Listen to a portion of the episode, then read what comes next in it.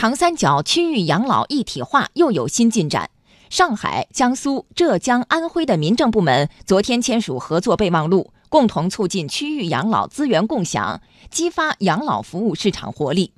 当天，四个省市的十七个地级区市被宣布成为首批试点地区。详细情况，来听值班编辑田方玉的介绍。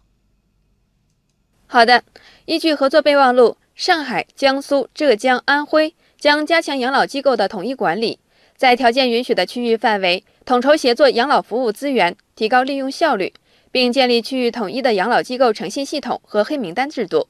将推进养老护理队伍的培训协作。互认养老护理员评价标准和资格认定标准，将建立统一的养老服务统计制度和统计标准。同时，将统筹长三角区域养老服务资源，加强区域范围内的养老服务资源进社区、进家庭，推出线上加线下养老服务地图，推广社区养老顾问，让老年人更便利地找到养老服务资源。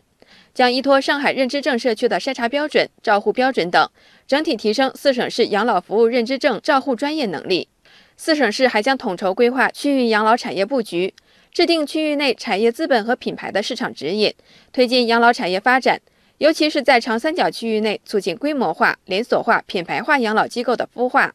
为此，已确定江苏苏州、南通、浙江嘉兴、湖州、安徽芜湖、池州以及上海的十一个区作为开展区域养老一体化的首批试点。